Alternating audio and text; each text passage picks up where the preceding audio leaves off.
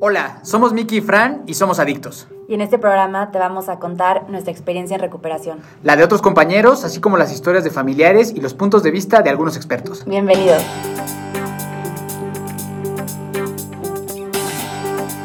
Hola, hola, bienvenidos a Adicto Podcast. Mi nombre es Miguel, eh, soy adicto y bienvenidos a un episodio más. Mi querida Fran, ¿cómo estás el día de hoy? Hola, muy bien, muy feliz ahorita de la invitada que tenemos hoy.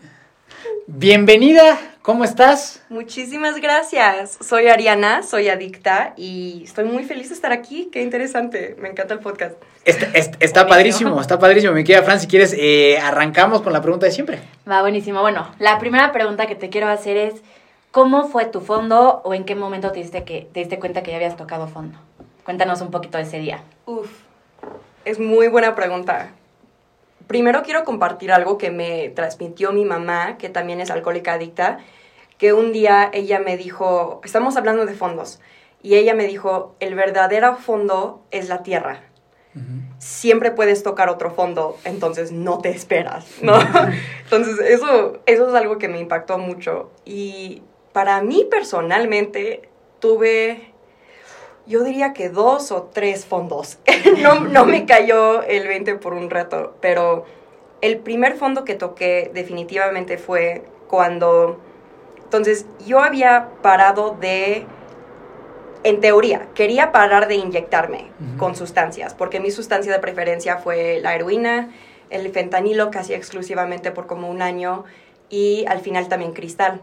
Entonces, yo quería parar de inyectarme. Entonces, en la lógica de adicta dije, no voy a comprar nuevas jeringas y así no me voy a seguir inyectando. Me seguía inyectando, no, no pasaba así. la lógica de un adicto es algo tremendo. Y yo estaba un día en una casa sola y estaba tratando de encontrar una vena y se me rompió la jeringa. Y todavía lo tengo enterrado en mi brazo y lo trataron de sacar, de hecho no, no pudieron, pero... O ahí- sea, la punta de la jeringa ahí está. Sí, toda No, la, la punta. jer- Sí, cachote. todo lo metal. La aguja. Toda la aguja, toda la parte de la aguja. Yo me acuerdo, estaba como, sí, buscando una vena por Sí. mi brazo y lo saqué y solo había plástico. Entonces, eso fue horrible. Pero luego me, me cayó el 20 de que yo estaba sola en una, cla- en una casa donde vivía mi novio dealer. Nadie más estaba ahí y nadie me hubiera podido ayudar. Como me di cuenta que yo estaba, pues, arrodeada con gente que no me pudieron ayudar en ese instante. Y también yo estaba viviendo en los Estados Unidos sin seguro médico, entonces no hubiera podido ir a un doctor. No fue opción. Entonces no, su- no supe qué hacer. Y eso sí fue un fondo emocional muy grande para mí. Muy, muy, muy grande. Y otro fondo que tuve fue cuando... Uf.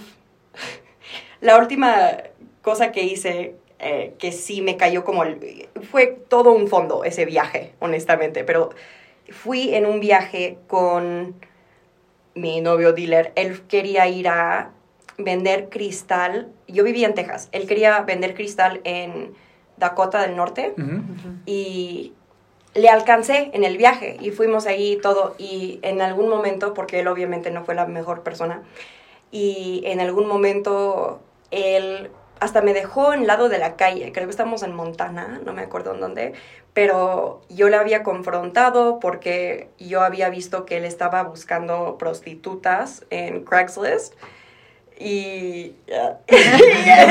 Yeah. Entonces yo le dije como, hey, ¿Qué está pasando ¿qué aquí? ahí? Sí. Estábamos manejando y dije como, hey, like, vi tu teléfono. vi que estabas solicitando a mujeres por sexo y solo quería saber un poco más de Sí. eso. ¿Cómo me puedes- ¿Algo que decir? Exacto, ¿cómo me puedes elaborar? Y él se enojó conmigo tanto porque dijo, ¿cómo me puedes dudar así? ¿Cómo puedes cre- creer eso de mí? Se puso súper a la defensiva. Sí, porque lo puedo creer porque lo leí, pero también me dijo como, ¿cómo puedes creer eso? Y él dijo que solo estaba buscando como nuevos clientes. And I was like, "Ah, oh, ok, ok, padrísimo. Pero en, entonces, él, eh, pues arrimó su carro, el lado de la calle, me dejó con mis cosas y se fue. Y luego yo tenía 20 dólares a mi nombre. Entonces, eventualmente regresó, no me acuerdo cuánto tiempo pasó, y luego después de eso llegamos eventualmente a Colorado. Ahora, no solo estábamos con él, pero también estábamos con otros dealers que de ciudad donde vivía en Texas, ¿no? Que eran grandes eh, dealers de heroína y cristal. Y entonces, estando en ese viaje, un día, pues estamos quedándonos yo y, y el exnovio en Airbnbs con ellos. Y luego una noche, yo supe que lo iba a hacer, como le rogué que no lo, no lo hiciera, pero estábamos, como me desperté allá en el Airbnb, él no estaba, él se había regresado para Texas. Entonces yo solo ahí? me dejó, me abandonó allá. Entonces yo estaba otra vez con esos mismos 20 dólares y una adicción además a opioides que costaba más de 20 dólares al día. y yo me puso en una situación, eh, y yo iba a ir a visitar a mi mamá en como dos días, por ejemplo, y tenía vuelo de Colorado, entonces no me pude como ir de Colorado, me tenía que quedar ahí. Y en ese momento también, quizás tenía amigos que viven en Colorado que me hubieran llevado y todo, pero no pensaba así. Entonces me quedé con ellos y me pusieron, yo tenía que hacer todos los quehaceres, yo tenía que como ser la, la mujer de limpieza para estos dos. Y luego para darme heroína, la condición fue que yo le inyectaba em, exitosamente a la novia. Entonces, porque fue el dealer y su novia. Y esta mujer había estado en adicciones por dos años, pero antes de eso fue una enfermera. Y ella no pudo encontrar una vena en su cuerpo.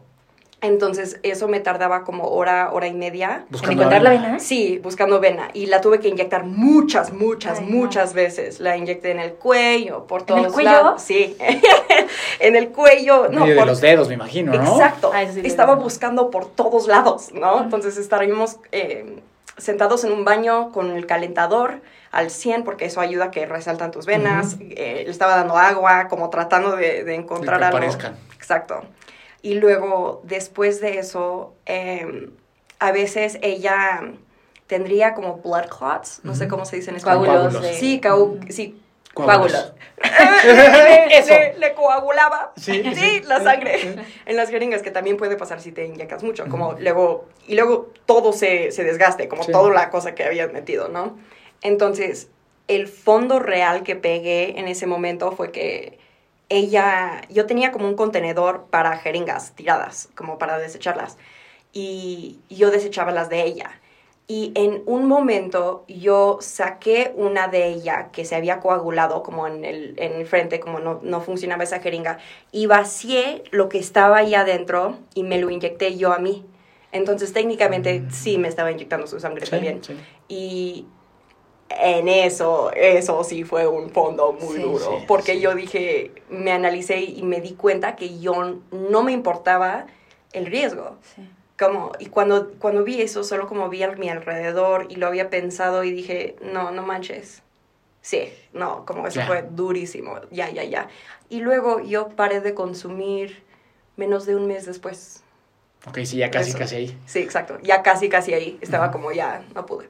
Es que siento que, o sea, eso que dijiste es como la desesperación que puede hacer un adicto con el tal de consumir. O sea, te inyectaste literalmente la sangre De otra mujer de que no conozco. Que no conocías, no sabías si tenía algo, no tenías ni idea. Ni y por la necesidad de... de La desesperación. de- Sí. La desesperación de tener un poquito de lo que... Un poquito también, ¿no? Sí, Fue no, como sí, que, sí, ah, Que seguro, que seguro ya en ese momento eso, aunque hubiera tenido, no sé, un poquito de heroína, no te hubiera pegado absolutamente nada. Exacto, Pero pero es- yo necesitaba algo. Es como la enfermedad que te vas a hacer cada cosa que dices. Cada cosa, no, la lógica fue algo tremendo. Y algo que, que me impactó mucho, me dijo un chavo, y luego le he contado, creo que a mi abuelita, no sé quién le conté de este chavito, pero eh, dijo que era un ángel. Y honestamente, hoy en día le creo, sí, sí lo compro que era un ángel, porque era un niño homeless y yo me inyectaba mucho con eh, la gente homeless, pero también yo iba con ellos y les limpiaba las jeringas y todo. Como yo me robaba de la farmacia, eh, como etanol, como el alcohol de, limpiar, y cotonetes y todo eso. Y, y yo iría con ellos y sí, limpiaba sus jeringas y los reafilaba con un troca con el pelo. Y, y en haciendo eso conocí a un chavito. Y un día yo estaba eh, manejando y yo tenía a él como en mi, en mi passenger seat. Y él estaba ahí sentado. Y él me dijo, si tú sigues aquí metida en todo esto y tú tienes a gente que te contesta en el teléfono, es un insulto a todos los que estamos atrapados aquí. Me dijo, ahorita si yo trato de marcar a alguien, Nadie nadie, me quiere, contesta. sí. Sí. exacto, ya la cagué con todos, básicamente. Como ya, ya que me todavía tienes esperanza, agárrala, ¿no? Exactamente, y me dijo como, y si te quedas, es un insulto a todos, porque muchos de nosotros no tenemos otro recurso. Y luego estaba pensando como, no solo tengo personas que me contestarán el teléfono, tengo todo un país de personas y una familia que están esperando y rogando que les marco y que les busco. Entonces, eso también me pegó mucho. Claro, claro, claro. no, está está Está, está está súper duro. denso, está muy Sí. cañón, pero un poco para, para pues, llegar a eso, cuéntanos hablando de tu familia un poquito de cómo creciste, cómo era tu familia, cómo fue tu infancia. ¿Y ¿Cómo llegamos a este punto? Uh. Desde el principio. Sí. ¿Cómo llegamos a este punto? Mm. Qué interesante. Ok, mucho de mi como abuso de sustancia estaba centrada en mi dolor crónico que tuve desde chiquita. Porque yo tengo escoliosis y me acaban de operar y todo, entonces ahora está muy padre, estoy como en extra una nueva etapa de mi vida, ¿no? Como la recuperación ya fue una etapa nueva, pero esto hasta más etapa nueva. Y yo fumé mota por la primera vez a los 13 años. Em, y yo me acuerdo que yo fui tan inocente en ese momento que yo dije, nunca voy a tener la oportunidad de hacer esto otra vez porque es ilegal. Entonces, claramente, nunca lo voy a poder hacer otra vez. Entonces, voy a tener esta experiencia de vida, ¿no? ¿Vivías aquí en Estados Unidos? En Estados Unidos. Sí, ah, sí, por contexto también, yo fui, yo nací en Ciudad de México y me fui a Texas a los 8 años. Ok. Y ok. luego regresé a los 22, Ok. casi 23. Ok, sí, ok, ok. hace 4 años. Oye, pero ¿y, y en, y en tu familia el consumo de alcohol Sí. era mucho, era poco? sí, ¿Cómo era, era, era mucho, especialmente por lado de mi madre. Ok.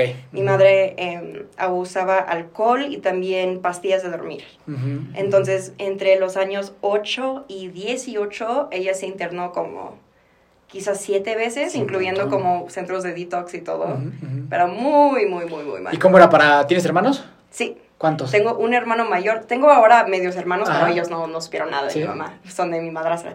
Eh, pero mi hermano mayor también tuvo esa experiencia súper rudo con ellos y tuvo un poco de experiencia diferente, ¿no? Como, es que yo tenía, por ejemplo, ocho años cuando mi mamá se internó por la primera vez y cuando fuimos a Texas y mi hermano 12. Ujú. Entonces él estaba más, mucho más más. consciente de las cosas, trató de como ser el hombre de la casa, como se trató de encargar de más y yo traté de evitar. Entonces fue como, creo que, creo que más el estereotipo del niño mayor y el niño menor. I was like, quiero fugarme de esto. Ujú, Y ujú. cuando fumé mota la primera vez, sinceramente odié la sensación de estar volada. Pero lloré porque fue la primera vez que no me dolía la espalda. Y luego... Este, este dolor desde que eras niña siempre estuvo. Niña, sí. Y es muy interesante como viendo para atrás ahora, porque yo fui muy torturada de niña, como demasiado de lo que me tocaba. Como no, yo tenía un mundo interior muy complejo de muy chiquita. Yo estaba O sea, eras hipersensible. cosas. Muy, muy. Entonces, yo me acuerdo a los 13 años, 14, no sé, entre 12, 13, por ahí, yo estaba ya googleando estadísticas de suicidio de gente con dolor crónico y lloraba. And I was like, oh no, ¿cómo voy a estar con esto por siempre, Siempre. no? Exacto. Y no supe cómo iba a lidiar con eso. Y luego ya a los 16 ya tenía mucho dolor, entonces empecé a comprar mota, pero otra vez odiaba la sensación de estar volada. ¿No te gustaba? No me gustaba nada. Dije como, ¿por qué estoy desorientada? Como, ok, no me acuerdo lo que estaba haciendo, todas esas cosas. Pero siempre lo fumaba sola y en las noches, porque por mi escoliosis estaba todo ajustando, entonces yo me amanecería como a las 3 de la mañana con una costilla como fuera de lugar. Ay, no. Y no, y no podía inhalar bien hasta como la una de la tarde. No, no, Sería no. O sea, horrible. sí estaba cañón tu Severo. tema de la escoliosis. Cañón, cañón.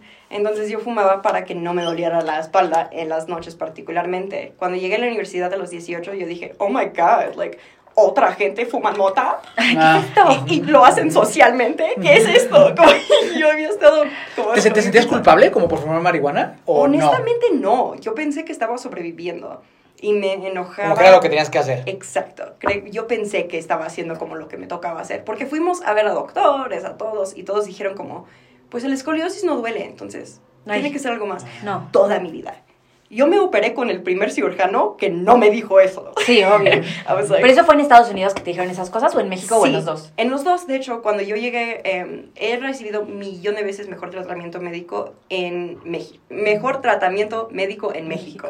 Eso está, bueno, a mí, a mí me sorprende. Sí, es honestamente mucho más padre porque los doctores tienen el chance de ser humanos. Son más empáticos, ¿no? Exacto, y allá literalmente no les da el tiempo porque por temas de seguros y por muchas otras cosas complicadas del sistema como de salud americana, eh, el de México, aunque también tiene sus propias fallas, ¿no? No es que es el estándar de oro, pero en los estados sí está muy, está muy mal. O sea, te sentiste más humanizada acá, te sentiste más empática Mucho acá, más, te sentiste más... Mucho más. Y yo Ok. fui con doctores y les explicaba como, hey, esto está pasando y solo me escuchaban. Y cambió mi vida, porque ya, ya me operé finalmente. Eso es buenísimo, buenísimo. Y un poquito, o sea, dijiste que tu mamá es alcohólica, entonces tu tema con el alcohol, ¿cómo fue? Honestamente, con el alcohol, yo no tomaba en la, en la prepa. Quizás hubiera tomado más en la prepa si no estaría como castigada todo el tiempo.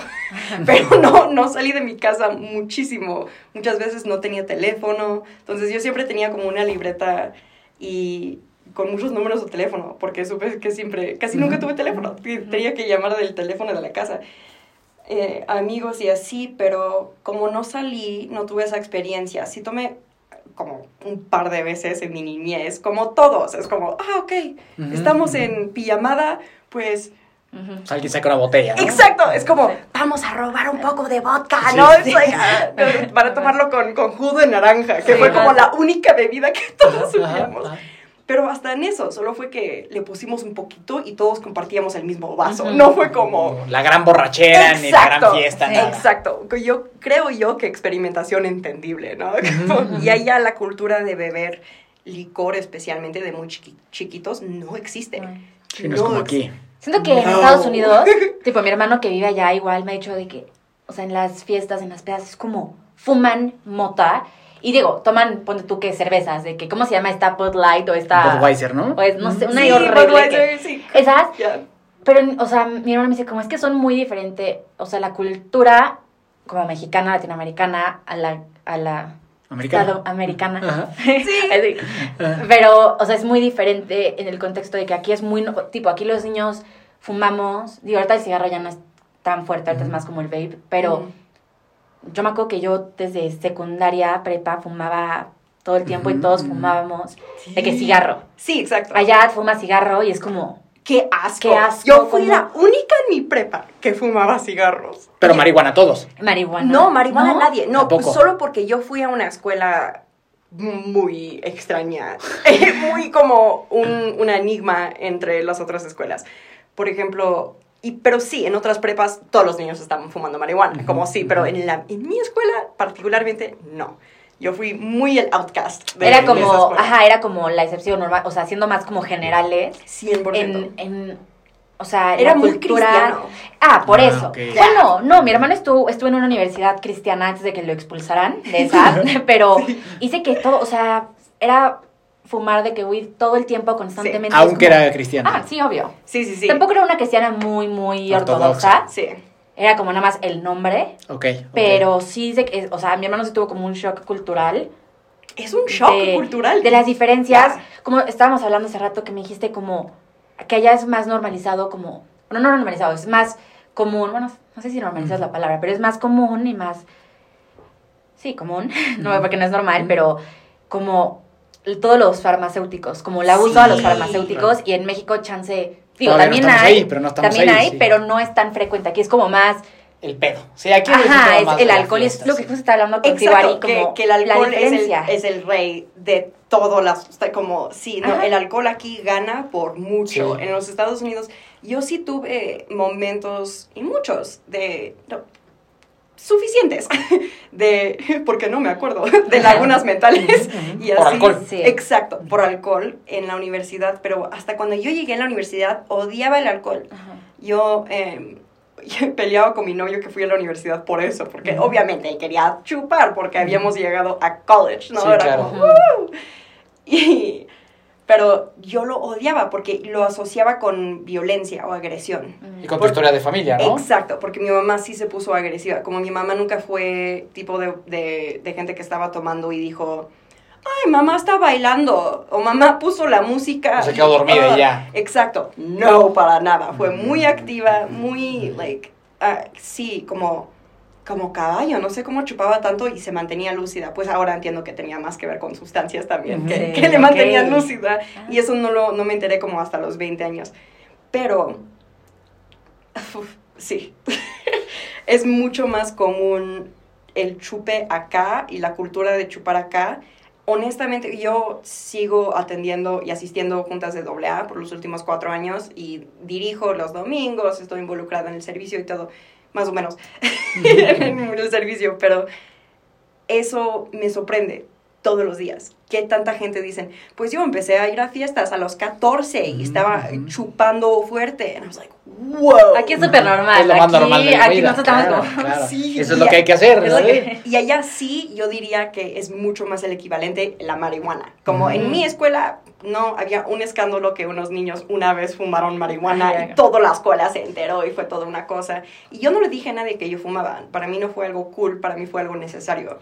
Entonces no pensé que era algo chido, yo pensé que era algo, pues lo escondía, de cómo fue... Esa es la cosa que dices, como esconder la forma de consumir es igual como una Es una mala- característica. es una mala señal. Es una mala señal. es una muy mala mala señal, señal. sí. Si yo hubiera estado como saliendo con amigos y fumando marihuana, sinceramente creo que hubiera sido muy diferente el Sí. contexto. Claro, claro, Sí, claro. hubiera Oye, sido algo social. Oye, Ari, ya- pero y a nivel emocional, a nivel autoestima, ¿cómo estabas tú en ese momento? Horrible, estaba súper abajo, como yo, especialmente porque pues tenía cosas, yo tenía, por ejemplo, tengo trastorno de personalidad límite Ujú. y Deleite. todo eso, esas cosas y no fueron, fueron diagnosticados.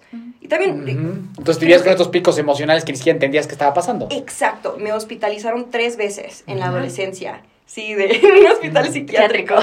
Y luego... eh, uh, a ¿Por los- qué? A los 14 y 15, eh, pero porque me estaba autolesionando. Ok. Ok. Me estaba cortando.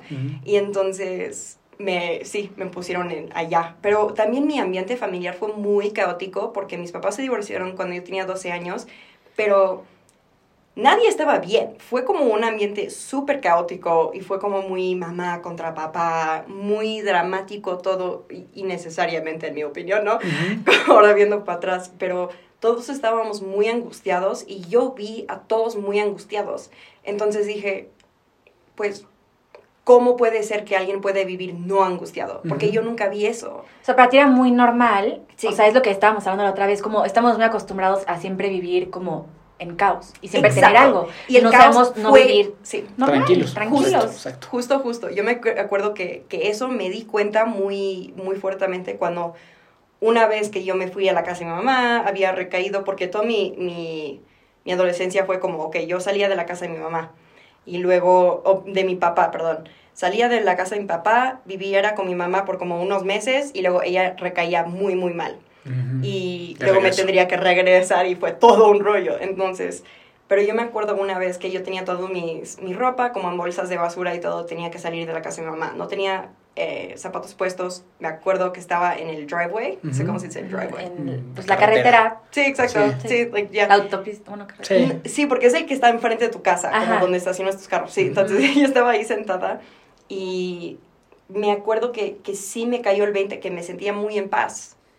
Como aunque estaba peleando con mi mamá, habíamos estado de gritos, quitándole el teléfono a fuerzas, como todas esas cosas. Y yo salí de esa casa y dije como, "Ah, ok, Ujú. like, ah, sé cómo manejar una situación caótica. Pero toda la recuperación ha sido aprender cómo manejar situaciones no caóticos caóticas, Ujú. porque Está es- tranquila. Uf, muy complicado, muy complicado. Es que no sabemos estar bien. No sabemos estar Exacto. bien. Entonces, como, ¿y ahora Sí. qué? Y cuando me hospitalizaron, honestamente, pues... ¿Te funcionó? O sea, ¿esas- ¿esas funcionaron o no funcionaron? Sí, sí, a mí sí, personalmente. Creo que no me funcionó, creo que me falló como el sistema de, de psiquiatría para los niños. Creo que me medicaron bastante. Creo ¿Entonces que... te pagaron o qué? Sí, básicamente. Yo me acuerdo que literalmente un día le dije a mi, a mi psicólogo en ese entonces, le dije, oye, el clonazepam me está poniendo muy cansada. Y me dijo, preferimos que los, preferemos que, prefer- ya, Preferimos. pre- preferimos que los niños sean eh, cansados mientras no ansiosos. Y eso me pegó mucho. I was like, that's, O sea, vete a dormir. it's kind of screwed up. Sí, Sí, exacto. sí. Como se, se me hizo muy mal, como de, de eso. Me quedó, me quedó muy mal. Y luego literalmente me diría como, ¿necesitas algún otro medicamento? Like, y fue, fue algo ¿Quieres algo tremendo. más? Sí, exacto. And I was like, "Ugh", like, Sí, sí, sí. sí y nunca sí. le dije que sí, nunca, nunca pensé a usar los Pero ¿cuántos años tenía? Estaba súper chiquita. 14, Sí, 15, claro, exacto. sí, no, sí, sí. un año después de que yo pensé que la mota nunca lo iba a ver otra Claro. vez. Ya estabas por el clonazepam a Ex- tope. Exacto. Y creo que es interesante porque sinceramente, no sé, yo he conocido a mucha gente en adicción activa o en adicción como en recuperación que me han dicho, ah, sí, yo nunca haría heroína o eso es lo que no Meh. hice. Y yo siempre digo como, yo tampoco pensé que me iba a meter heroína. No estaba en el plan, no estaba en el plan. No, exactamente. Como, y creo que mucha gente no entiende cómo eso pasa. No, y sabes que también eh, a mí me han dicho eso que ese comentario que dijiste yo cuando yo cuando estaba en, Mon- en Monte internada, este, yo estaba primero en negación de que yo también era adicta, yo era nada más alcohol y, Sí. y había varias personas que se metían como crack y cosas así y a mí la verdad sí me ganó la curiosidad y sí les preguntaba, oye, ¿cómo, cómo llegaste a esa situación? Y unos sí me dicen como, no, pues es que también lo que pasa es que estás, no sé, ponte tú que metiéndote coca Ujú. y si no hay en ese momento, tú dile tal vez como, ¿sabes qué? No tengo esta Sí. coca, o Pero te- traigo pero esto. te traigo esto que es parecido. Y te la van a dar. Y a veces así me decían y era como, ah, qué curioso, pero también luego entendí que es como, estamos con la misma enfermedad. Y ok, chance, ahorita yo no me, o sea, es lo que yo nunca me metí heroína, pero dije como, a ver, chance en ese momento no me metí heroína, pero si, si hubiera seguido como en mi consumo activo, ahorita probablemente ya estaría metiéndome heroína. O Exactamente. sea, Es es, que la misma adicción y es sí. una línea muy delgada. Sí. O fue porque das cuenta que, un- o sea, no se dieron las circunstancias para que Sí, la tomaran. ¿no? pero Porque pudo si haber algún día pasado. justo te dicen como, oye, ¿qué crees? Hoy no traigo esto y tú y yo andas pedón. Ajá, y te lo meten y dices como, pues ya chingo su madre, ¿no? O sea, como que o sea, ya, justo. ya pasó, ¿no? O sea, no, a pesar de que es un tema muy denso y complicado, Exacto. no deja de ser diferente que de repente vas a un restaurante y te dicen, oye, quiero jugo de naranja, no tengo, pero tengo zanahoria. Es como, Y dices, bueno, sí, Vale. bueno, Ok. Así- quiero así es esto, No, así es esto, solo quiero jugo. Exacto, la es el misma mismo. enfermedad. Sí. Entonces, Eso sí, y eso me abrió los como me abrí los ojos muchísimo a eso cuando yo llegué a AA justo, porque cuando yo estaba escuchando inicialmente a AA, yo fui como pues para complacer a mis papás, como Mm. y me llevaban. Sí, sí, me sí. esperaron como afuera, entonces era toda una cosa y tenía que hacer algo con mis tardes, ¿no? También no estaba haciendo nada, entonces yo llegué y también no entendí sobrevivir el español, siempre me sacaba de onda y nunca quise compartir porque compartir en español me costaba muchísimo trabajo hace cuatro años y muchas cosas, ¿no? Pero también estaba escuchando a mucha gente hablando de sus pedos con el alcohol y yo estaba viendo como el cuarto y dije, nadie aquí ni se ha inyectado nada. Like, y luego, rápida, rápidamente me di cuenta que empecé a comparar fondos y Mm. emociones en vez de sustancias y encontré la misma cosa, el mismo miedo, el Mismo mismo, dolor. Exacto, el mismo dolor, el mismo arrepentimiento, como el, todas las mismas angustias. Es que es diferente sustancia, misma enfermedad. Sí, muy bien, sí, muy bien dicho. Y también es como, pues sí, todo, todo puede llegar a un punto. Yo empecé a consumir opioides solo cuando tenía ya como 20 años y mis amigos los compraban, lo compraban en el dark web.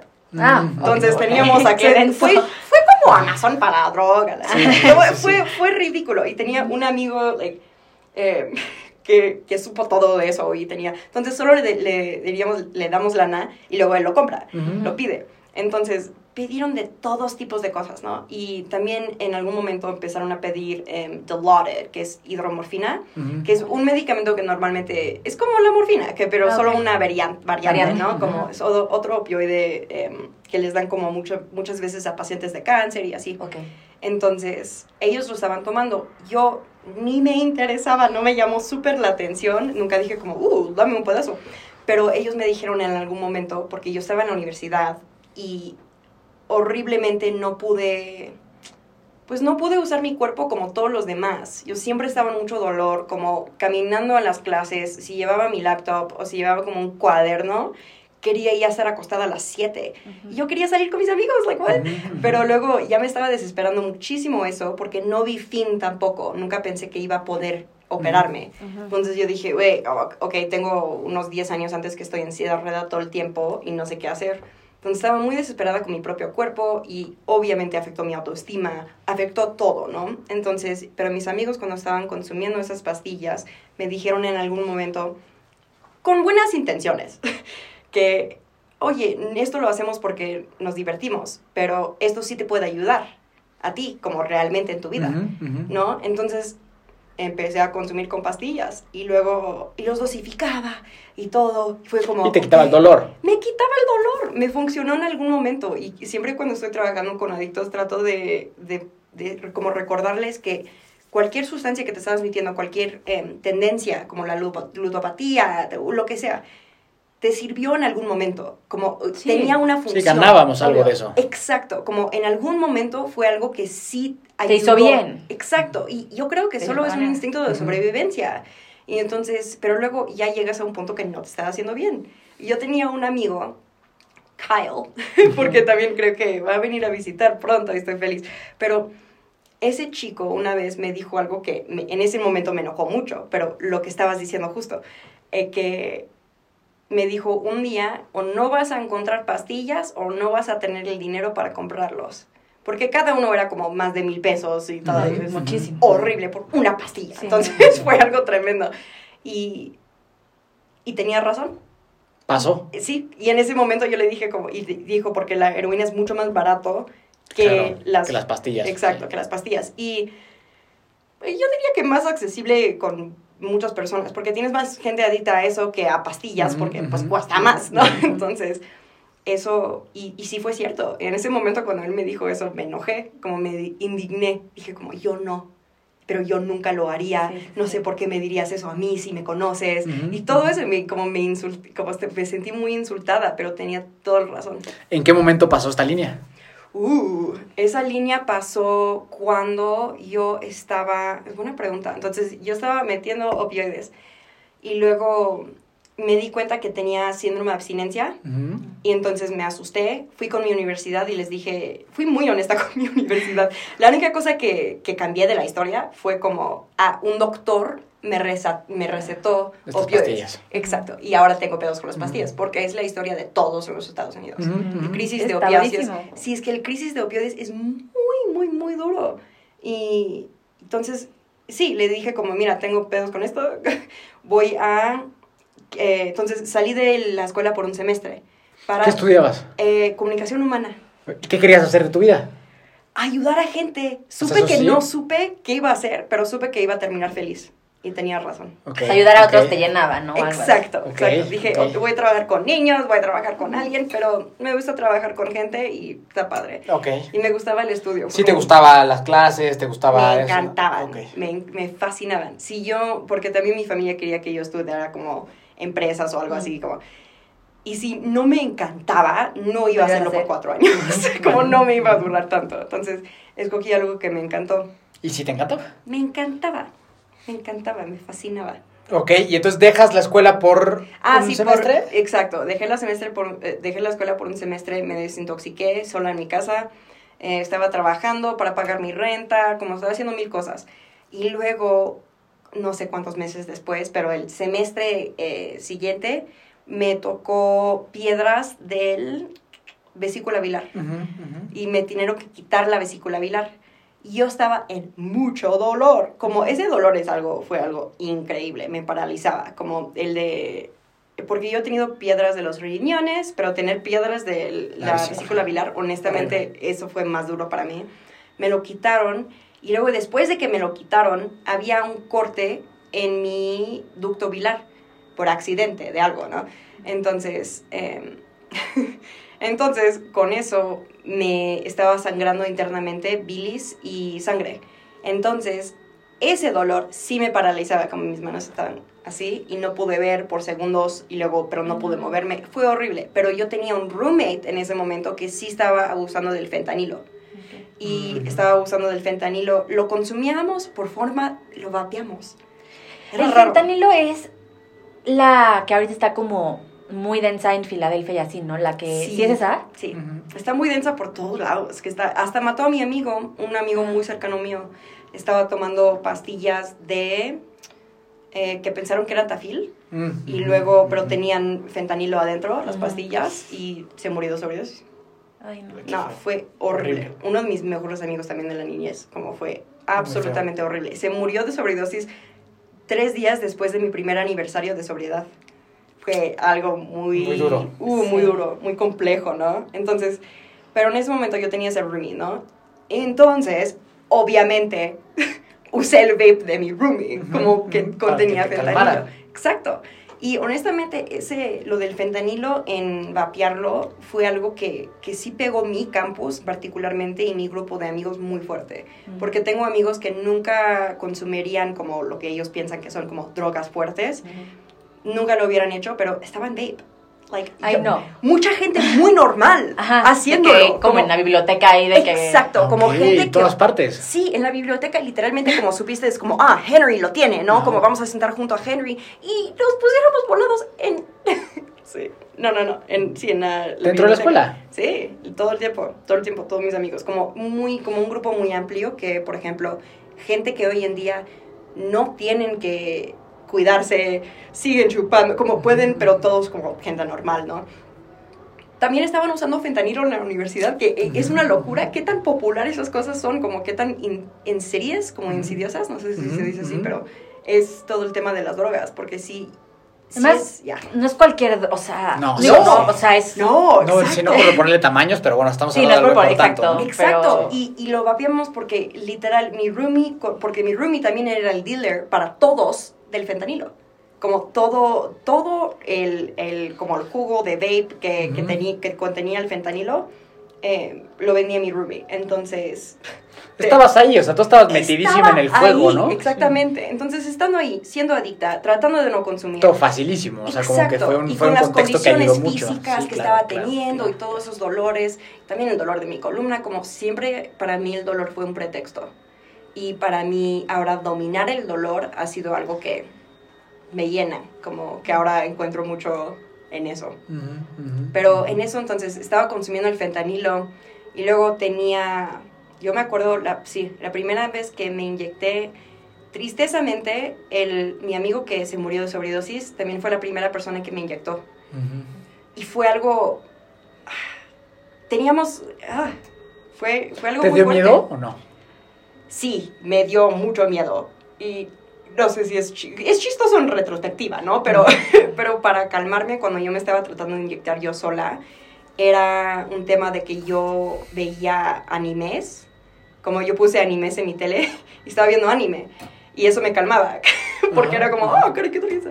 Y entonces yo tendría que como ver anime. Inicié primero literalmente comprando como eh, guantes en, por, como en Claro, internet Claro. esterilicé como todo, Sí, todo el los kit. superficies, como- exacto, De tatuaje, así. Exacto, sí, justo como Ajá. esterilizando todo, como Ajá. asegurándome que todo fue como una jeringa nueva. Bien como- profesional. Bien Ajá, profesional ajá. empecé. Ajá. Y solo para que ven como Terminamos luego- inyectándote Exacto, la jeringa sí. literal, de una mujer que no conocía. like, Sí, sí. Y así pasó, como, y yo pensé como... Y ni siquiera te diste cuenta, ¿no? O sea, cuando No. estábamos aquí, estábamos allá. No, no me di cuenta, no me di cuenta. Me tardé como... Todo se empezó... No, pues hasta yo me estaba inyectando todavía cuando estaba en la universidad, pero lo que yo hacía, por ejemplo, para... Ah, pero para explicar cómo me inyecté. Entonces, solo, sí, yo estaba usando fentanilo por vape por quién sabe cuántos meses, y luego estábamos en un festival de música que tenían como mis amigos en su rancho, y fue algo, la neta, muy padre, como divertido eso. Pero lo que estamos haciendo, como en secreto, no tan divertido muy dramático, pero luego me inyectaron por la primera vez y sinceramente yo estaba tan volada en el fentanilo que no lo sentí. ¿Cómo? Sí. O sea, ¿no sentiste la heroína No, por el fentanilo? inyectada, inyectada, no lo sentí. ¿Te quedaste el mismo viaje? Sí, estaba como, ah, interesante. Ya no pasó nada. No pasó nada. Y después de eso, yo tuve un novio que conocí por ese mismo grupo de amigos y también fue amigos con el que se murió de sobredosis, todo. Pero un chico de, de ese grupo, que honestamente, un monstruo. Pero luego yo empecé a salir con él y él se empezó a inyectar y yo me empecé a inyectar con él. Y adiós. Y bye. Y ya fue como, pues, ¿hasta por qué voy a comprar como el- la cosita de... o por qué voy a comprar como el vape de fentanilo Ah. si sí, ya tengo la heroína aquí, es mucho más barata? Y ahí, y ahí se fue. Pero yo traté de manejarlo por mucho tiempo, como hasta cuando me estaba inyectando. Yo estaría en una clase de Nietzsche and German Philosophy y yo tendría, eh, eso, the tourniquets, como esas cosas que tor- ajá. Mm, torniquete. Torniquete, sí. Entonces yo llevaba como pants muy flojos, como de hippie, y un torniquete.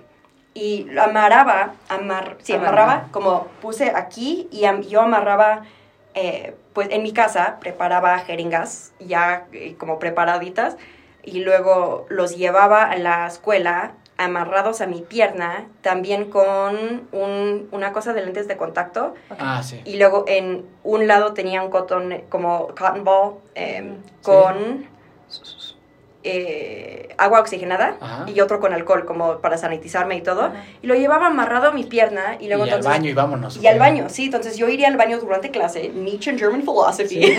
Y yo me acuerdo, regresando, yo iría al baño, me inyectaba ¿Y y, luego y regresaba a O sea, como en vez de salir de que a veces pasa, de que, digo, me pasa o a muchas personas que estás en una clase que chance dura algo y es como, ay, voy por un café. Tú Sí, ibas sí, por claro, claro. Exactamente. Tú, voy por tu café, voy a Ese fue mi cafecito. Ajá. Entonces, y fue... fue Y, pero entonces eras funcional. Sí, sí, porque es que yo quería, sinceramente, quería una solución a mi dolor. Sí. Like, al fondo, como sí me metí en muchas cosas. Yo sí tuve como muchas tendencias también a, a usar psicodélicos o alucinógenos. Y yo... Y, fue como ok en su momento. Como eso sí fue... Como tuve buenas experiencias en ese momento con esas cosas. Pero el que las cosas que sí, por ejemplo, la coca, nunca me fascinaba. Yo pensé que la coca era como la droga más overrated del mundo, porque la coca solo hace que quieres consumir más coca. Like, se me hizo como un ciclo, I was like, what? Like, ni, ni puedes relajarte por Sí, o 20 sea, tu- minutos. Tu, tu ambiente no era de fiestas, de discotecas, de antros, Exacto, no como eso. cuando yo fui de fiestas y todo, porque sí fui muy de fiesta, como si estaba chupando más como al temprano de mi, como ya más al inicio de la universidad. Pero, por ejemplo, cuando yo ya estaba consumiendo cosas fuertes, más fuertes, ¿no? Porque Ujú. también el concepto de dro- droga fuerte puede ser como Más ilegales. dañino, exacto. Más ilegales. Exacto, exacto, más ilegales, con más tiempo de cárcel. ¿no? Exacto, exacto, sí, sí, sí. cuando estaba consumiendo esas cosas, yo ya no tomaba, ya no, nunca me metía como Los otras co- psicodélicos. Exacto. Paré de hacer todas esas cosas, como, ¿Y te quedaste prácticamente solo con heroína? sí, me quedé muy solo con la heroína. Y luego, también este pinche novio. Pero fue mi culpa, ¿no? Yo, yo también estaba en la relación, pero fue una relación de adictos súper, súper tóxico. Y cuando yo estaba en... Entonces yo, sí, empezamos a inyectar heroína y luego unos meses después sí me enteré que mi mamá había estado consumiendo cristal mi, durante mi niñez, adolescencia, lo que sea. Y lo había estado como... Se siente muy raro hablar de eso, ¿no? Pero sí, lo empezó a... Lo estaba comprando de mi tío. ¿De tu Y- tío? Sí, de mi tío. Todos en el lado americano. Ok. Y por eso lo digo aquí, porque no entienden español. Mi mamá sí, pero también no, no sé si le comparto. Pero entonces ella estaba haciendo eso y yo me enteré un día porque tenía una relación con ella súper codependiente, súper tóxico, porque yo estaba tratando de cuidarla siempre. Pero una, un día yo me metí como su, mi mano a su bolsa, saqué algo, fue una piedra de cristal enorme. O sea, tenías en su bolsa. in, su- in her purse, like, Pues Sí, fan day. chicles. Sí, y luego, sí, y luego un, eh, una cosita de popote, como para Ujú, inhalarlo. ujú. And I was like, this. Y entonces yo en ese momento literalmente me dije, Ariana, esta es una reacción muy inmadura. Pero Vamos a ver. vamos a ver cómo está esto, ¿no? Y yo, yo lo había consumido como, no sé, unas dos veces antes, pero nunca me llamó la atención tanto. Pero luego en eso dije como, pues no sé, yo estaba muy perdida. Quería como sentir, quería ver cómo la otra gente que se sentían tan mal como yo, cómo lidiaban con eso. Quería encontrar a otra gente que también se sentía de la chingada y dije como, pues ustedes qué hicieron, cómo lo manejaron ustedes, ¿no? Lo manejaron mal. toda la gente, ay, perdón, pero toda la gente que le preguntaba lo manejaba muy mal. Entonces, de, pero yo empecé a usar cristal en, en ese momento. Y había un periodo que yo usé solamente cristal. Y porque unos meses anteriores de encontrar eso en la bolsa de mi mamá, mi mamá me había desintoxicado del fentanilo Ujú. en su casa. Como fue la desintoxicación más ruda que he tenido en mi vida. ¿Qué te, qué se, qué- o sea, cuáles fueron los síntomas? Oh que my? God. Entonces, como por, yo diría que como por seis días yo estaba en la cama y tenían que cambiar las sábanas todos los días porque si no oliera el Ah, cuarto como muerto. Like, eh, eh, fuera Sí. horrible. Sí, yo sudaba Sudabas. por todas las sábanas. No, fue un asco, la neta. Y, y luego, sí, mi mamá me tuvo que bañar, no pude levantar mis brazos. Entonces, pero fue algo horrible. Yo tuve, todavía me acuerdo de las alucinaciones que tuve como en ese momento, que solo estaba alucinando. Like, fue como yo me perdía en, en pesadillas en mi mente o, y fue, fue horrible. Y no pude dormir, no puedes hacer nada. Like, eh, fue, no, fue algo absolutamente tremendo. Siempre ¿Cuánto estaba te duró? temblando. Me duró muy, muy mal, como seis días, como los muy, como no puedo ni hablarte por seis días. Y luego, pero la- el proceso de desintoxicación de los opioides, hasta así, siguen saliendo estudios que el proceso de desintoxicación y, y de síndrome de abstinencia eh, dura años y años y años. Yo todavía sudo en la cama Como cuatro años después de dejarlo. Todavía sudo. Y luego, por ejemplo, si yo, veo, si yo veo una película como Requiem por un sueño o algo así, sudo. Una- sí, y luego yo estaba en el centro, eh, en Oceánica, porque yo fui a Montefénix Ah, y ¿cómo- Oceánica. Justo, ¿cómo estuvo eso? ¿Dónde te internaron? ¿Cómo Sí, estuvo? ¿en ¿Te internaron? Ah, sí, sí, sí, exacto, perfecto. Entonces sí, es que yo ahora me estoy como acordando también de todas las historias. Pero y luego cuando, cuando yo empecé a, a fumar cristal, primero, todo se fue a la basura, básicamente. Como yo hasta, hasta estaba con gente y compráramos heroína juntos y yo solo fumaba el cristal, como me, me valía eh, la heroína. Pero cuando yo empecé a fumar cristal, no es que me puso súper paranoica, como le toca a muchos, como, está la policía, Sí, like, sí, sí, sí. Yo nunca- de persecución. Exacto. ¿eh? Exacto, yo nunca tuve eso, pero sí me aumentó las ansiedades que tenía antes. Ay. Entonces, por ejemplo, yo siempre tengo complejos de que, ah, mis profesores me odian porque no voy a clase. Entonces, no voy a ir porque obviamente me odian. Entonces, una vez yo literalmente circulé el campus en mi carro por tres horas porque tenía miedo de entrar y ver que mi eh, maestro me odiaba. Sí.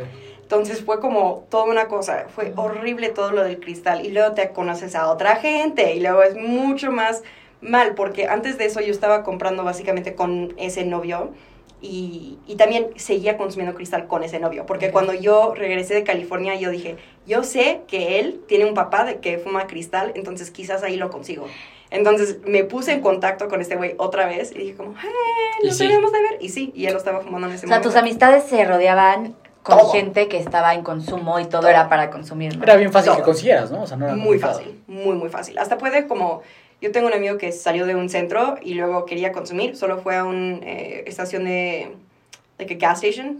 Y luego solo Ahí preguntó, consiguió. solo Sí. preguntó y es como, ah, sí, una casa acá, like, y luego vas. Es, es que lo, lo de los opioides sí no se puede decir qué tan rudo está. Y mucha gente que venden opioides siempre están vendiendo casi, casi cristal también, porque es una cosa de los carteles, como así lo Que venden. va de la mano. Ah, va de la mano. Va de la mano, exacto. Ok. Como, mm. ¿Y, y en qué momento ya es como, ok, voy para adentro? O sea, me voy a internar.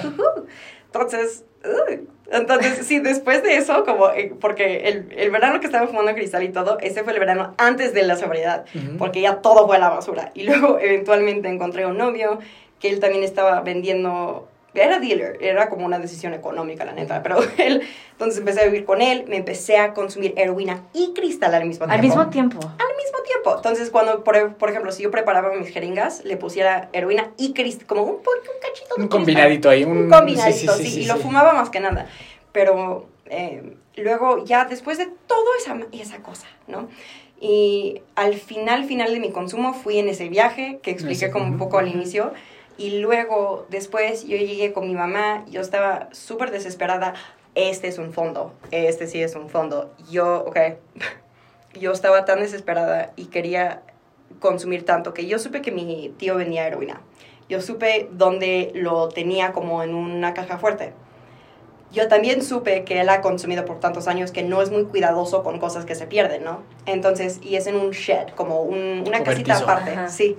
Y luego, entonces, yo fui, yo entré ahí, busqué en el piso. Y también para decir, ellos tienen, eh, es como de storage totalmente. Entonces tienen gasolina, tienen petróleo, tienen todas las cosas como de la casa que podrías necesitar extra, con todas las herramientas, todo, todo eso está guardado ahí. Yo tenías que subir una escalerita para agarrar la caja fuerte de mi tío. No supe la combinación, no iba a buscarla, pero yo vi al piso porque dije, quizás en algún momento se le ha caído algo. Entonces yo empecé a buscar en el piso, eh, eh, solo encontré como manchas, eh, cafés, no supe qué eran. eh, mojaba un poco de, de algodón, lo, lo tallé y luego fui arriba al baño y me la inyecté. Y solo les puedo decir que eso me hubiera matado. No fue heroína. No sé hasta la fecha qué era, pero me la inyecté y inmediatamente sentí todo mi cuerpo muy frío, como se transmitió por todo mi cuerpo, como un, un frío, y empecé a vomitar. ¿Y saben qué tan loca estaba? Yo dije, quizás esto siempre como se sentía la heroína y solo se me olvidó. Dije, Pues, quizás debo de consumir eso. mal. Más, eh, fue tremendo. Entonces, no consumí heroína. y luego el 3 de noviembre llegué a México, que fue porque mi hermano me marcó de la nada una noche y me dijo, oye, ven a visitarme. Y yo no les había contestado el teléfono en años. Y él no me había marcado tampoco en un rato, ¿no? Entonces, entendiblemente. Pero cuando me marcó, dije, va, le mandé foto de mi pasaporte y tenía boleto de regreso también. Y cuando llegué a México, él me dijo, hey, you look like shit. Do you want to stay? Como, ya te quieres quedar, te ves horrible. Como, sí que te ves horrible, quieres quedarte.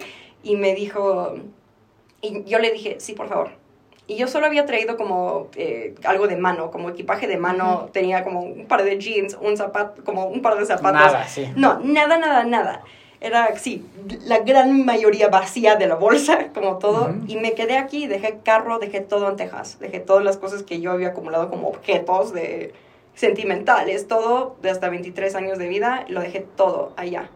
Y dije, sí, por favor, como necesito algo, porque yo ya estaba muy desesperada.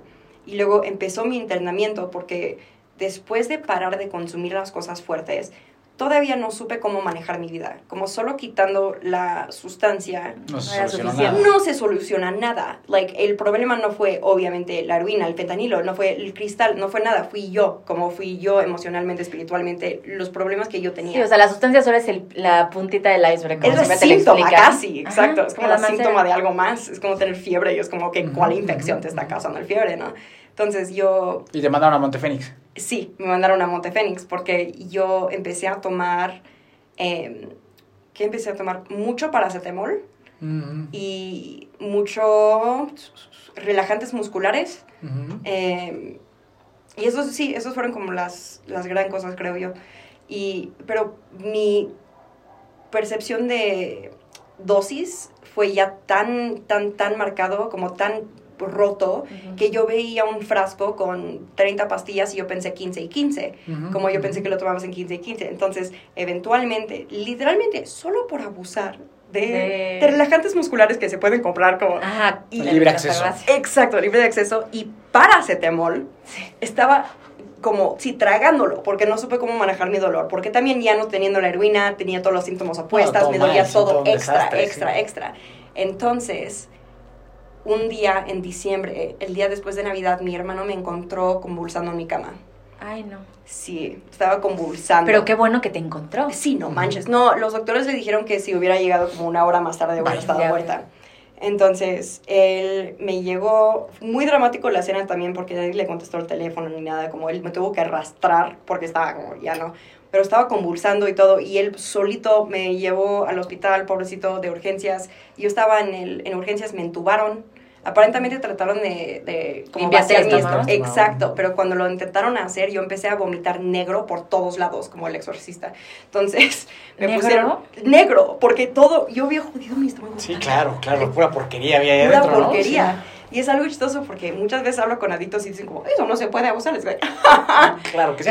es un reto, ok, like, ok, pero sí, entonces, y, sí, estaba vomitando negro, ni me pudo, pudieron como vaciar el estómago bien y me intubaron y luego yo estaba, amanecí en, pues en, in- en terapia intensiva en el hospital, como así entubada, tratando como con una máquina respirando por mí, fue horrible.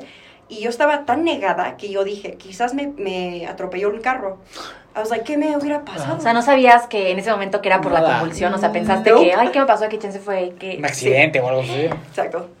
Sí. Y, y de ahí ya después de esto ya fue, ok, vas para adentro. Exacto. Y ya me dijeron, oye, te ofrecemos mm, como rehab. Y dije, por favor, porque Sí, yo sí. ya había googleado rehabs y todo, pero no tenía la lana ya. Entonces, Aquí ya fue ca- sí. Y sí. ah, tu relación con tu familia, por ejemplo, de México, ¿cómo era? muy ausente más que nada. Ni fue como negativa ni positiva, pero creo que había como ausencia de mi participación. Entonces, Alejado. Muy alejado, pero porque yo me alejé. Ellos Ujú. siempre súper lindos conmigo, súper preciosos. Hasta mis tías vinieron como un día en Montefénix, como de familia y todo. Y muy, muy, muy linda como mi, una de mis tías porque se acercó conmigo y me dijo, oye, ¿qué consumías? Like, "Oh, ¿Por dónde empezar? Tenía problemas con opioides. Sí, es como siempre, porque es largo, como el Muy cuento. largo Sí, muy largo el cuento, ¿no? Es como, mm, ¿a qué etapa de mi vida? Pero...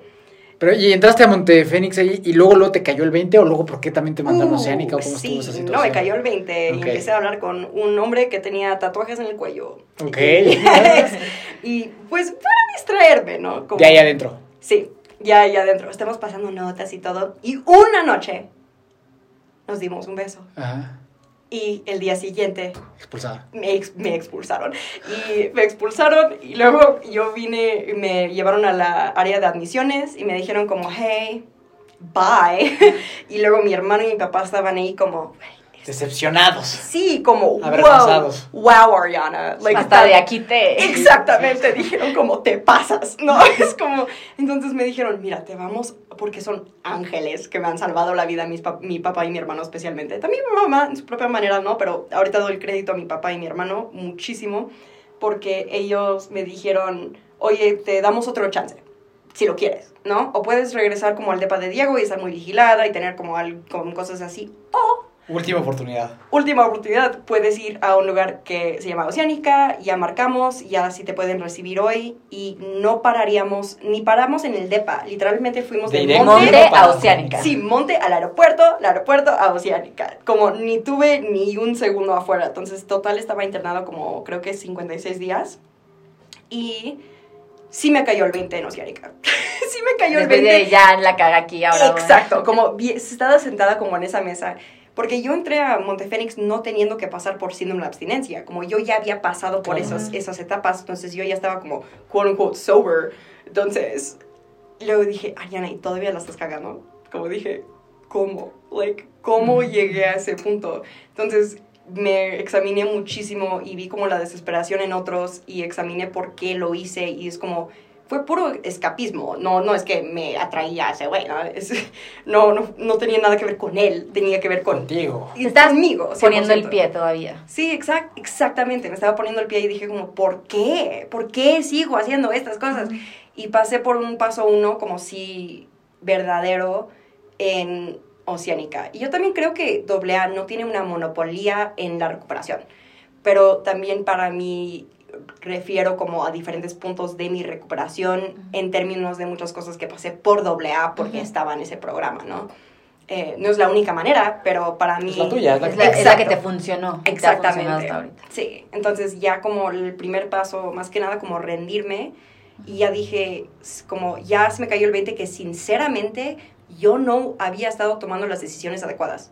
Y dije como, yo claramente no he hecho nada súper padre con mi propia libertad. La manera en que yo pienso que operan las cosas claramente no son y no sé cuáles sí son. Entonces solo me, me rendí ante los profesionales que me estaban tratando de ayudar.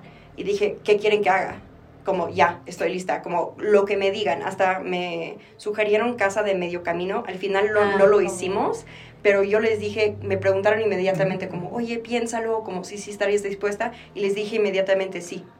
I was like, literalmente lo que digan ustedes, porque si no me muero. ¿Y Like, por qué ya no tomaste esa decisión? eh, porque mi papá y mi hermano decidieron que, que no era ya lo ideal, exacto. Porque iba a ser en Guadalajara, entonces, y me querían cerca, como yo no, Claro. sí, había estado Sí, fuera. por exactamente. Es que justo, o sea, Fran ¿Qué? estuvo en Monte Fénix, yo estuve en Oceánica este- y yo sí me fui a Guadalajara. Ah, sí, seguro Sí. el mismo, sí, segurísimo sí, el sí, mismo. igualito, sí. igualito, sí, Entonces, sí, sí, sí, sí, sí. te hubiera conocido allá, no sé qué año. Unos, ah, yo ocho años ya tengo de, Ah, de salir de ah, allá. felicidades. Igualmente, Muy igualmente, chido, igualmente. Muy, chido. Pero también, o sea, y justo platicamos en algún momento, ¿no? Esta, seguramente te pasó esta salida de Oceánica donde todo el mundo se pone alrededor y te aplauden cuando vas Sí. para afuera, que es de las cosas más hermosas que hay en la vida, ¿a poco no? cosas que hay en la vida. Y honestamente, como. Sí, como yo fui de, a Oceánica de Monte como de castigo, ¿no? Como más o menos, no de castigo, porque fue Despejada, pero llegaste expulsada, por ¿sí? expulsada, exacto. Y luego llegué a Oceánica y estaba como, solo tengo un roomie. Sí. Tengo mi propio. Hay playa. Exacto. Está y dije rico. como, ah, vamos a tomar Caminando en la cami- playa todos los Exacto, días. La caminata medati- meditativa Sí, en las sí. mañanas cantábamos todos, like, I was like, okay, eso es... ¿Cantaban? Cantaban. Todos, todos los días de que hay cancionero. Cantaban. Y algo interesante es que también en Oceánica tenían que tomar tus pruebas de sangre y Ajá. te dieron una etiqueta, como una tarjetita que tenías que poner en tu cuello para comer, porque eran también, ellos tratan trastornos alimenticios ahí. Entonces fue como otro nivel. Yo tenía una roomie anoréxica y sí, eh, fue muy impactante para mí ver todo eso. Y, y entonces teníamos esas cosas y solo teníamos como, eh, ok, en- para el desayuno tienes un lácteo, un, Sí. le- como legumes, Sí, like, sí, sí, una cosa una de leguminosa y un carbohidrato y ¿Te así. acuerdas de qué color estaba tu etiqueta? No me acuerdo. La tuya. Verde. Solo yo y un chico que jugaba rugby como profesionalmente o semiprofesionalmente, solo nosotros dos teníamos una tarjeta verde. Como my blood work y todo estaba perfecto. Salí de Ah, la... no, a yo- pesar yo de, yo compartir jeringas, o sea, a pesar de compartir jeringas Ah, con. Nada medio mundo, HIV, tenías- nada. Nada, nada. Salí sin hepatitis C, absolutamente nada. Pero hasta como mi... El fierro, to- todo como los niveles perfectos. Like, muy raramente. Y Dios te ama, como que punto, Sí. ¿no? Literalmente. Y dije como, ok, todo esto hubiera pasado para algo, ¿no? Y- todo pasó por algo sí, justo, o sea, por algo estás por algo. aquí, por algo no pasó, an- o sea, con todas las cosas que, es lo que estábamos hablando la otra vez, o sea, hicimos muchísimas cosas y a pesar de eso, Aquí estamos. aquí estamos, Aquí estamos. bastante bien. Sí, no, todos, todos en algún momento nos hubiéramos podido muerto. Sí. Like, muy en seriamente. Sí, yo tuve unos sobredosis. Tuve, creo que dos que me, que requerían como atención médica. Fue la, la última de Las literalmente paracetamol y relajantes musculares, como yo, y sí, las abusé. Y luego también antes una vez. Y luego tenían, eh, fue horrible porque luego mi- mis abuelos americanos tenían que marcar como a los premédicos y todo. Y vinieron a checarme y todo eso. Fue muy mal. Oye, y ahorita ya todos llevamos cuatro años de, de que saliste de, de Oceánica. años. ¿Y qué, qué pasó en esos cuatro años? ¿Decidiste estudiar algo más? ¿Decidiste qué? Muy buena sea, pregunta. Entonces, sí, ahora estoy terminando. Esperé unos años, como creo que dos, antes de exigirme Regresar a... nada. Exacto, antes que exigirme de nada. Sí, Cuando- como que hay que mantenernos sobrio y eso es todo lo que hay que hacer, ¿no? Exactamente, yo dije, ok, tengo que relajarme, mantener mi paz, voy a hacer eso. Y empecé a ir a la oficina con mi papá, porque él tiene como una, su compañía y trabaja ahí mi hermano. Entonces yo fui con ellos durante el día y, y fue muy padre. Como fui, me sentí como más o menos útil, estaba haciendo algo, tenía más o menos rutina que nunca lo había tenido. Y luego como un año después, no, no, no, no, como dos, a dos años, empecé a investigar lo de las universidades y ahora estoy tomando cursos en, de educación en VM, en línea, que para mí me conviene muchísimo, Claro. porque son como dos horas a la semana en línea de, de trabajo. Y muy, muy padre, pero ahora estoy acumulando los créditos para luego ya llamarle a... Porque como dije antes, fui muy honesta con mi escuela de mis problemas de adicciones. Entonces, tenía, ya tengo como un aliado ahí, que, que es el the, the Director of Student Retention Services o algo así.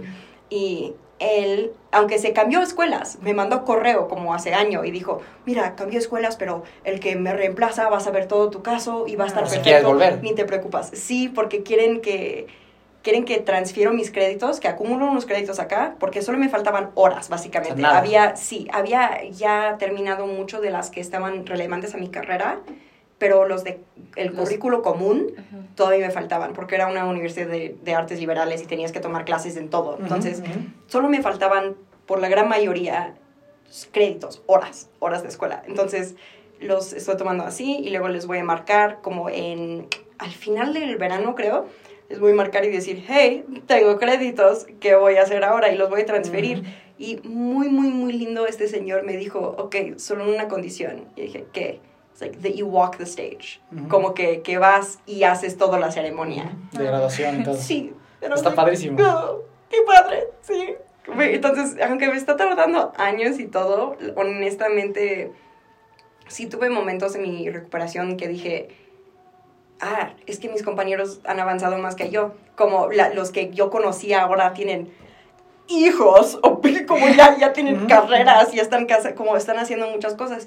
Y luego rápidamente entendí que pues eso no, no soy yo, no es mi camino. No, es un camino personal y no hay Muy tiempo y no personal. hay. Exacto. nada. Creo que es súper importante la recuperación, no exigirte de más. Y compararte. Exacto, sí, las comparaciones con la gente especialmente. Ni, tan- no ni para bien ni para mal, ¿no? O sea, Exacto. porque hay de las dos cosas, ¿no? Estos que ya lograron y los otros que recayeron al siguiente día. Sí. Entonces hay que. Exacto, y quien. no quieres decir como, ah, pues, eh, pues, Yo por lo menos recaí. estoy mejor que Ah, él. exacto. Sí, It's like, no, like, tú sabes en dónde estás y tú te puedes responder honestamente cómo, cómo vas.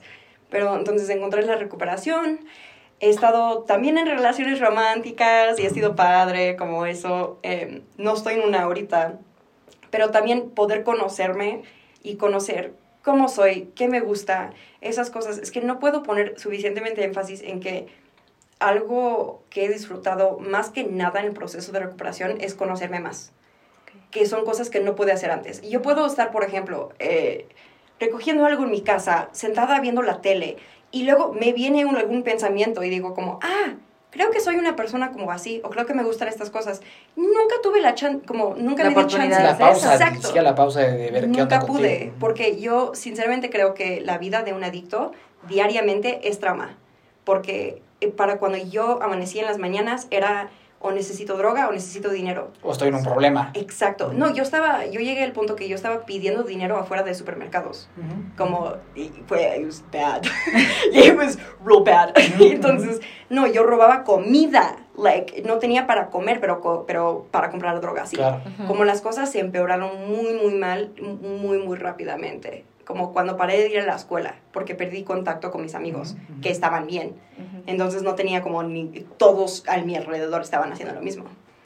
Qué, qué gran historia, definitivamente qué, qué gran historia, qué esperanzadora. No, Eh, para ir este, cerrando, pues... Ah, voy a compartir rapidito de mi columna. Ay, claro, obviamente. Sí, porque si no se me olvida, No, me eso es importantísimo. Sí, sí, sí, Sí. sí.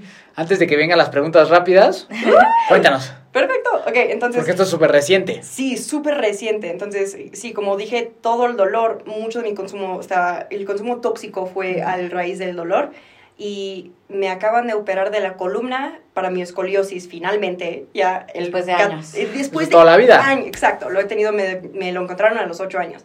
Tuve fajas, tuve terapias experimentales, físicas, fue horrible, muy doloroso, pero me operaron el 14 de febrero, el Día del Amor, y me fue súper bien, pero tuve que trabajar con mi cirujano porque le dije, oye, quiero hacer este proceso sin opioides, lo quiero hacer sin morfina, no quiero que me, que me den nada. Y me dijo, ok, voy a trabajar con el neuroanestesiólogo para ver qué onda. Y, y dijo que, pues sí, nunca había escuchado eso antes. y fue, fue algo muy impactante para mí porque honestamente no creo que, no lo hice por miedo de recaer, lo hice por miedo de, lo hice por amor, como casi, casi, de, de cómo me siento ahorita. Amor amor por mí propio. misma. Por respeto a ti. ¿no? Y respeto a tu recuperación y a quién eres hoy. Exactamente. Y fue como, y fue algo que yo dije como, ¿sabes qué? Estar en un cuarto de hospital y estar viendo mi teléfono para ver cuándo me toca el siguiente, No. no, no quiero estar en ese cuarto preguntando esas cosas. Y supe que no, de todos modos no me iban a dar opioides como para llevar a casa, no me iban a dar como pedir tramadol ni nada, pero no, no quise. O sea, no quiere regresar lo mismo. Exacto, dije, no quiero esa misma mentalidad, no quiero esa ansiedad, porque honestamente sí, el- los fondos y el, el sentimiento fue lo más fuerte, el sentimiento de estar perdida. No quería nada de esa nostalgia y dije, prefiero que me meten dos duela. barras de titanio con 13 tornillos a mi columna sin que con paracetamol, literal. Estaba tomando un gramo de paracetamol y paracetamol, Celebrex y de du dólar en eh, no, no sé, se, Ujú. luego se me olvidó. Algo así. Algo así. Y dorixina. y luego sí, prefiero eso que sentirme así. Entonces, lo hicieron. En la primera noche sí me estaba literalmente vomitando encima por el dolor. No me pude mover. eh, fue absolutamente terrible. La, eh, como los primeros tres días que estaba en el hospital fueron los peores. También después fue un poco difícil. Pero ahorita estoy caminando y haciendo todo lo que estoy haciendo. Salí del hospital caminando después de tres días.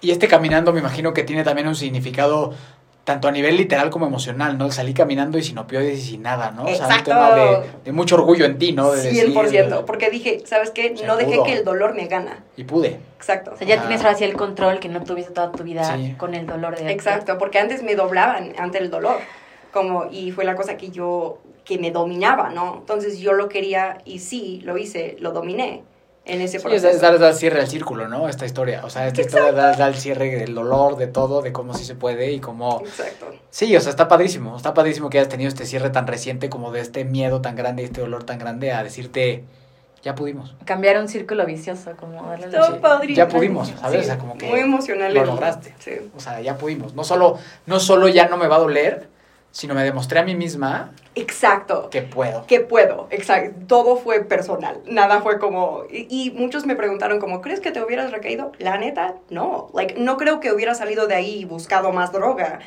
pero no quería sentirme así y quería vencerle al Era un dolor. reto personal, era Sí. una motivación súper personal que va súper arraigada a tu vida entera, ¿no? Exacto. Entonces está increíble que tú solita le hayas podido, bueno, no tú solita, sino con toda la ayuda que has tenido. Exacto, exacto, pero, pero, Pero ya tenías pero las herramientas ahora sí, Sí. para poderlo hacer. sí. Exacto. Y no es cualquier cosa. No, fue muy padre. Muchas felicidades. Padrísimo. Muchas gracias. Muy padre, Adri, muy padre. Sí, Así que, gracias. suéltate, Fran. Te voy a hacer unas.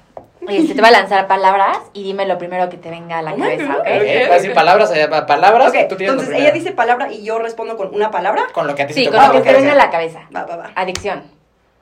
Uh, trauma. Ok. Sí. Esclerosis. Esco- ¿El escoliosis? Escoliosis, Ah, no, está bien. Escoliosis. Uh, eh, wow. Como pienso en jaula. Como pienso en algo que me atrapaba. Ok. Oceánica. Oceánica. Caminadas en la playa y aprendiendo cómo no fugarme en relaciones románticas. Hermano. Hermano, eh, héroe. Honestamente, ¿no? Papá. Papá, like, es que diría héroe otra vez, pero es de diferente man- manera. Yo diría que, que una figura paternal muy fuerte, like, eh, reliable, sí. Como puedo depender de él. Dolor. Mm, dolor. Adicción, como fuga. Me pienso en fugar. Y por último, recuperación.